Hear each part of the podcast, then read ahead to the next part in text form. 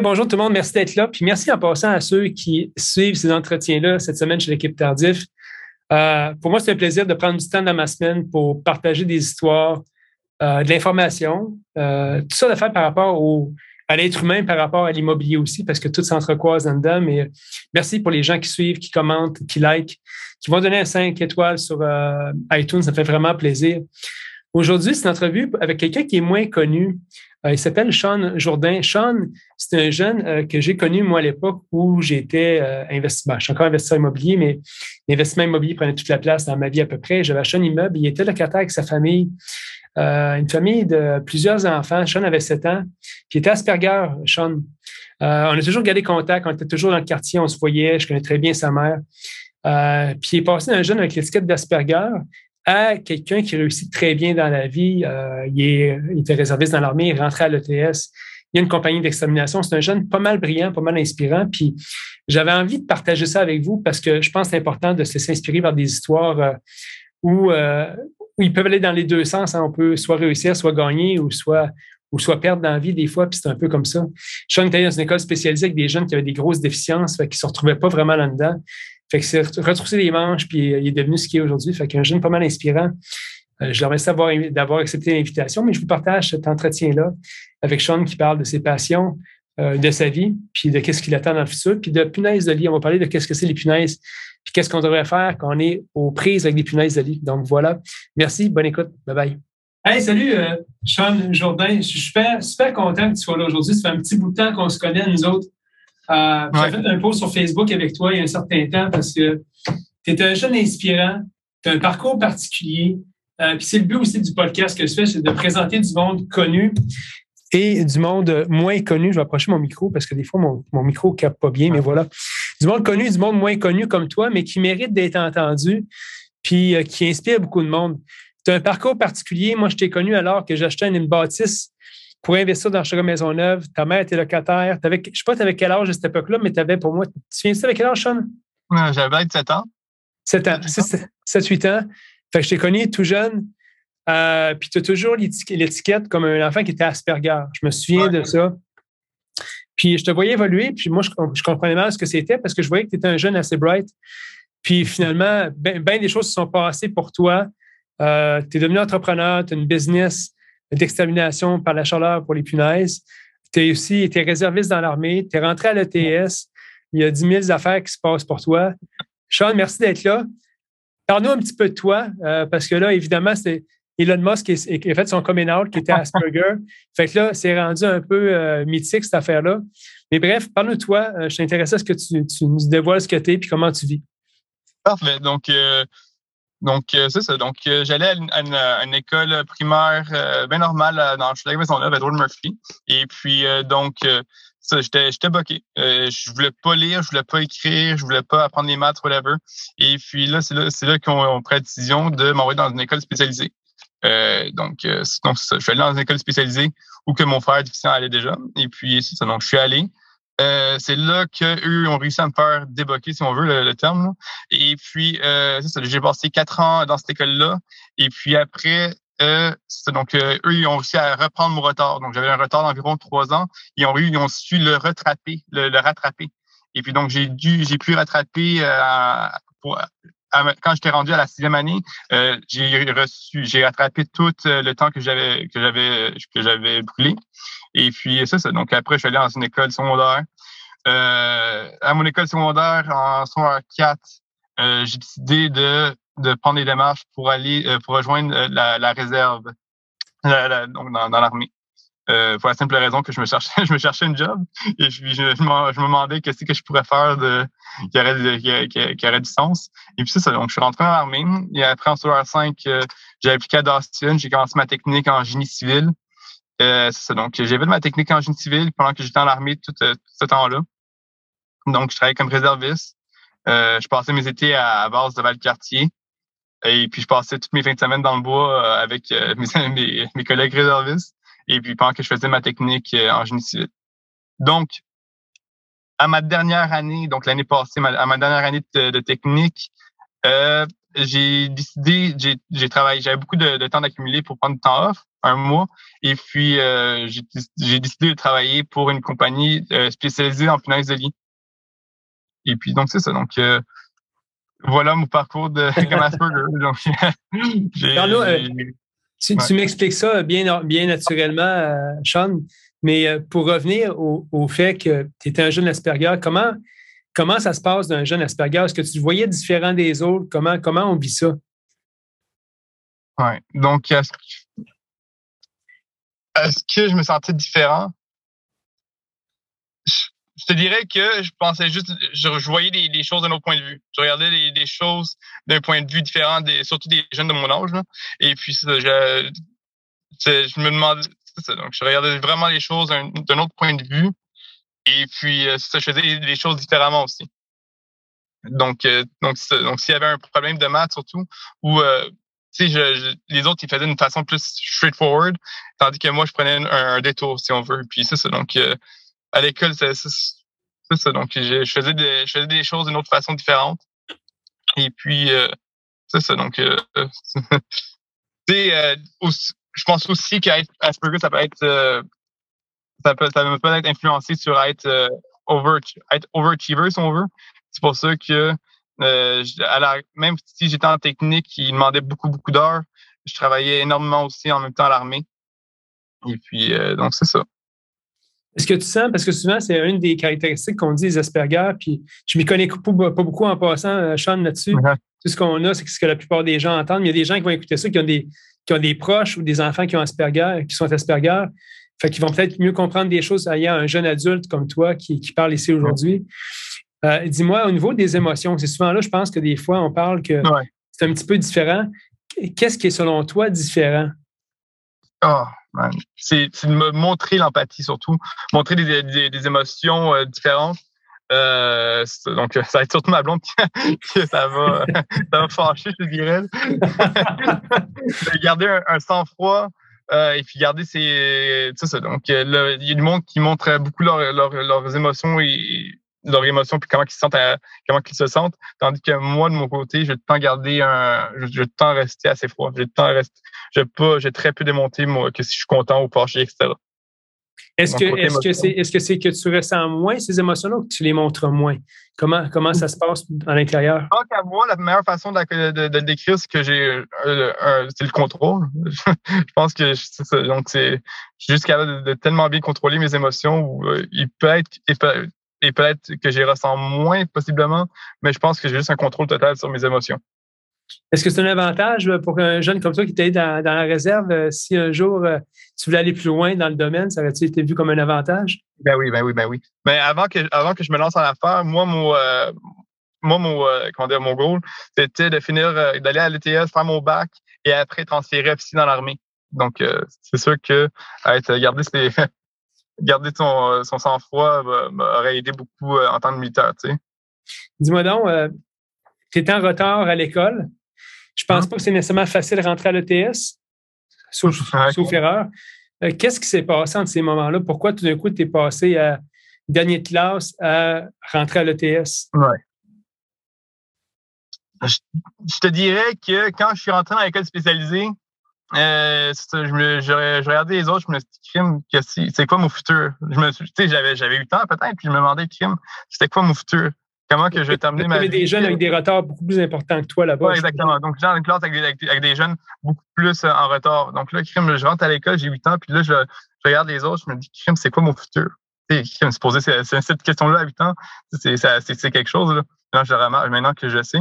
Donc là, c'est ça. Donc, euh, je me suis dit, crime, est-ce que, que le même futur s'attend à moi? Crime, euh, donc là, c'est ça. Donc, je me suis vraiment forcé, je me suis donné, je me suis tant donné à, fond à l'école, surtout au primaire. Au, secondaire, j'ai relaxé un peu jusqu'à temps que son A4, son A5 euh, arrive pour, parce que les notes euh, comptaient pour aller au cégep. Donc, c'est là qu'en son A4, son A5, j'ai fait mes maths fortes, sciences fortes, etc. Et puis, c'est ça. Donc, c'est la réflexion que je me suis donnée quand j'étais plus jeune, c'est c'est quoi mon futur? C'est pour ça que euh, je, me suis, je me suis vraiment donné à fond. Wow. Je suis toujours trouvé inspirant, Sean. Je suis content de voir comment ça se passe pour toi et comment tu développes ta vie. Tu es devenu exterminateur. Ouais. Parce que tu avais travaillé dans une entreprise auparavant? Oui. donc c'est ça. Donc l'été passé, pendant que j'avais accumulé beaucoup de temps off durant mon été à l'armée, puis j'ai décidé de travailler dans une dans une compagnie d'extermination spécialisée en punaises de lit. Donc il y avait un chien renifleur, il y avait il y avait des chiens renifleurs, puis il y avait et puis on faisait de l'extermination des de lit à l'aide de la chaleur. Donc, c'est pas de la vapeur, c'est vraiment des machines spécialisées qui envoient de l'air chaud avec des ventilateurs. Et ça, ça va nous permettre de, tuer, de régler une, infestation de de lit en une seule visite, comparé à des pesticides que ça va prendre des semaines, des mois. Donc, c'est ce qui s'est passé. Et puis, donc, j'ai pris l'expérience qu'il fallait avec eux. Et puis, euh, j'ai décidé de, prendre toutes les économies que je voulais, que je comptais mettre dans l'immobilier. Puis, j'ai parti mon entreprise. Et puis, euh, c'est ça. Donc, j'ai parti mon entreprise. Et puis, euh, initialement, quand j'ai pensé starter l'entreprise, c'était vraiment parce que je pensais que ça allait être un bon week-end gig. Je pensais en faire une ou deux par, par mois les fins de semaine et que j'allais faire, faire plus qu'acclamer les fins de semaine. Puis je pensais que ça allait, ça, ça, ça allait vraiment être partout de même. Et puis, à tort, euh, j'ai commencé, euh, ça, ça, a commencé les fins de semaine comme je le pensais, puis ça a rapidement pris de, de l'expansion. Et puis, maintenant, aujourd'hui, ça fait un an que l'entreprise s'est lancée. Et puis, euh, on génère environ quatre fois plus de, on génère environ quatre fois plus par mois qu'on faisait il y a un an. Tu sais combien de traitements par année, euh, Sean? Ouf. Ouf. Parce que là, présentement, oh, parce que là, on, offre des traitements aux biopesticides. Donc, pas des pesticides traditionnels, mais vraiment un biopesticide. C'est une alternative aux pesticides qui fonctionne encore très bien, beaucoup mieux que les pesticides. Et puis des traitements euh, thermiques je te dirais qu'on fait environ une dizaine de traitements par semaine. Ouais. Euh, Sean, dis-moi, pour une mission, bien évidemment, comme tu sais, je suis courtier, puis on fait des podcasts, on parle de différentes choses, mais puisque tu es là, puis ça va intéresser les gens aussi, c'est quoi les punaises? Ça vient de où, cette bébête-là? Puis pourquoi il y en a autant à Montréal? OK. C'est quoi la punaise? La de lit est un insecte qui va, euh, qui va piquer euh, l'humain euh, surtout, qui va piquer l'humain puis qui va boire son sang. Et puis, euh, c'est ça. Donc, c'est, une, c'est, un insecte qui prend de l'expansion euh, exceptionnellement rapidement. Et puis, c'est ça. Donc, c'est un insecte qui peut aussi se propager très facilement. Donc, le monde, les locataires surtout, ont le réflexe de, OK, j'ai des punaises de lit. C'est quoi? Qu'est-ce que, qu'est-ce que je vais faire en premier? Ils vont s'acheter des, des, produits en magasin, donc des, des produits sur tablette. Euh, surtout à base de pyrétrine, qui est le plus euh, communément répandu. Et puis, ce, ce produit-là va avoir un effet répellent. Ça va repéler les punaises de lit dans les autres appartements plutôt que les, les tuer. Et donc, ça, ça, va les repeller. Et puis, deuxièmement, pourquoi il ne faut pas faire ça en plus? Euh, la, la punaise de lit va développer une résistance. Donc, la punaise de, lit, naturellement, va aussi développer une résistance avec les produits qu'on utilise depuis maintenant 20 ans pour, pour régler les infestations. Euh, et puis, euh, c'est ça. Donc, là, en plus d'utiliser d'autres produits, euh, donc la punaise est extrêmement résistante aux, produits qu'on utilise, d'où l'importance d'utiliser la chaleur. Après ça, là où ça vient, ça peut venir de n'importe où. Donc, le monde, ils vont en voyage, ils reviennent de voyage dans les hôtels, et puis ils vont ramener des, des voyages. Ça peut être n'importe où dans le monde, les, voyages. Ça peut être dans le sud, ça peut être, ça peut être dans une autre ville, dans un, dans un, dans un hôtel, un motel. Les punaises, ils, sont partout. Donc, les, personnes vont aller en voyage, ils vont ramener les punaises liées à la maison. Euh, ça peut aussi venir, comme je vous disais plus tôt, comme je, l'ai mentionné plus tôt, ça se peut qu'il y ait d'autres locataires euh, qui utilisent des produits, puis ça, ou même des exterminateurs qui utilisent des produits, puis ça va avoir un effet répellent. Ça ça, donc, euh, donc c'est, ça. Et troisièmement, dans les endroits publics. Donc, les personnes vont prendre l'autobus, ils vont, ils vont aller au cinéma, ils vont aller, ils vont aller faire des activités, il y a du monde qui vont venir chez eux. Et puis, euh, ils vont laisser des punaises euh, derrière eux. Et puis, c'est ça. Donc, voici les trois moyens que, les trois façons lesquelles le monde va, surtout avoir des punaises de lit. Ça semble de plus en plus commun dans plusieurs propriétés à Montréal. Je vois ça dans des condos neufs, je vois ça un petit peu partout. Est-ce une raison pour laquelle c'est de plus en plus répandu, d'après toi, Sean? Le voyagement, tu sais, le, monde voyage de plus en plus. Moi, j'ai vu, euh, j'ai depuis que nous, on a commencé, j'ai commencé mon entreprise il y a un an en plein COVID. Et puis, je, je suis capable de voir, je suis capable de voir qu'avec euh, avec euh, mon, fichier Excel de, mes clients, comment qu'on a plus de clients à fur et à mesure que les, les que les trucs, que, que, les, activités puis les, les douanes réouvrent. Et puis, j'ai aussi, je suis capable de voir aussi que dès que ça s'est refermé, dès que, les, ça s'est refermé, mais je, je vois la, la, comment, ça, comment que, les, que mes clients descendent. Ah oui. Oui. Donc, ça va vraiment par, par comment que le monde voyage et, leur activité. C'est vraiment. Fait que si on a un immeuble qui, est qui a des punaises, donc j'ai un six logements, Sean, j'ai des punaises dans un logement, en tant que propriétaire, c'est quoi le premier réflexe que je devrais avoir? Appeler un expert. je connais beaucoup de propriétaires que eux, euh, leur premier réflexe, c'est d'utiliser des produits euh, d'acheter en magasin, qui n'est pas légal, donc pour le propriétaire. Donc, le propriétaire va aller acheter des, pour la punaiserie, en, fait, ils vont acheter des produits euh, qui vont être homologués pour la punaiserie puis plein d'autres insectes, et puis ils vont essayer de régler le problème par eux-mêmes pour afin de, de, de, de régler le problème. Et puis, ça, ça marche pas, ça va juste empirer, empirer le problème. Donc, ça, c'est la première chose à, ne pas faire, c'est d'aller acheter des produits et puis le faire soi-même. Donc, la première chose à faire, c'est d'appeler un exterminateur. Euh, et puis, sinon, appeler un exterminateur. Et puis, l'exterminateur va vous, va, vous recommander d'inspecter tous les six logements. Et puis, après l'inspection des six logements, ça va, faire ça, ça va être de, de, choisir un sort de traitement. Donc, si c'est des traitements au pesticide conventionnels, il va y avoir des traitements préventifs pour essayer de bloquer l'effet répellent dans les autres appartements qui sont pas infestés.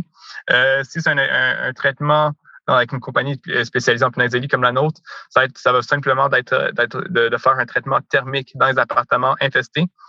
Et puis, euh, c'est ça. Donc, euh, et puis après, c'est de, choisir un, un exterminateur qui va aussi faire un suivi parce que de faire un suivi après les traitements. Dis-moi, euh, euh, traitement thermique pour les gens qui ne connaissent pas ça, c'est parce que la punaise ne résiste pas à la chaleur, c'est tout ça? Exactement. Donc, il n'y a aucun produit sur le, euh, sur le marché qui va tuer les œufs de la punaise. La punaise avec un, produit va, facilement mourir. Cependant, ces œufs, qui est un cocon, va, ne va, jamais, être tué par des produits. Donc, ce qui se passe, le grand malheur, c'est que le monde, les, exterminateurs vont utiliser des produits liquides, ils vont l'appliquer sur les œufs, Cependant, ce produit liquide-là, l'effet résiduel est très peu. Euh, il va falloir durer deux semaines maximum, tandis que des œufs, ça va prendre deux à trois semaines pour qu'ils Donc, c'est pour ça qu'un exterminateur, il faut tout le temps qu'il revienne deux à trois, quatre fois pour, euh, pour régler le problème de punaise de lit. Donc, euh, donc, donc, tandis que la chaleur et le froid aussi. Mais on peut pas vraiment faire, on peut pas refroidir des apparts des, maisons à moins 18 euh, parce que ça va faire péter le tuyau. Donc, c'est pour ça que la chaleur est vraiment la solution idéale pour les punaises de lit parce qu'elle va tuer les, les, les, œufs de punaises de lit. Et puis, en conclusion, euh, tuer, euh, de régler une infestation à une seule visite. Good. Sean, faut-tu avoir une certification particulière pour être exterminateur ou demain matin, je veux pas m'accompagner puis d'être Non, il faut une certification. Donc, il faut vraiment une certification du ministre de l'Environnement euh, pour, euh, pour pouvoir avoir accès aux, euh, aux pesticides professionnels. Et puis aussi appliquer ces chez le monde. Good. Tu es différent, tu es un jeune, je pense que tu avoir beaucoup de business, tu es sérieux, tu as l'air vraiment sharp, fait que tu as pas mal de succès là-dedans, puis je te vois un peu partout de toute façon, fait que je suis sûr que tu en as. Puis je suis content de savoir que parfois, quand on pose des choses ensemble comme je l'ai fait, il y a du monde qui t'ont appelé pour faire des, des exterminations. Fait que c'est pas mal cool.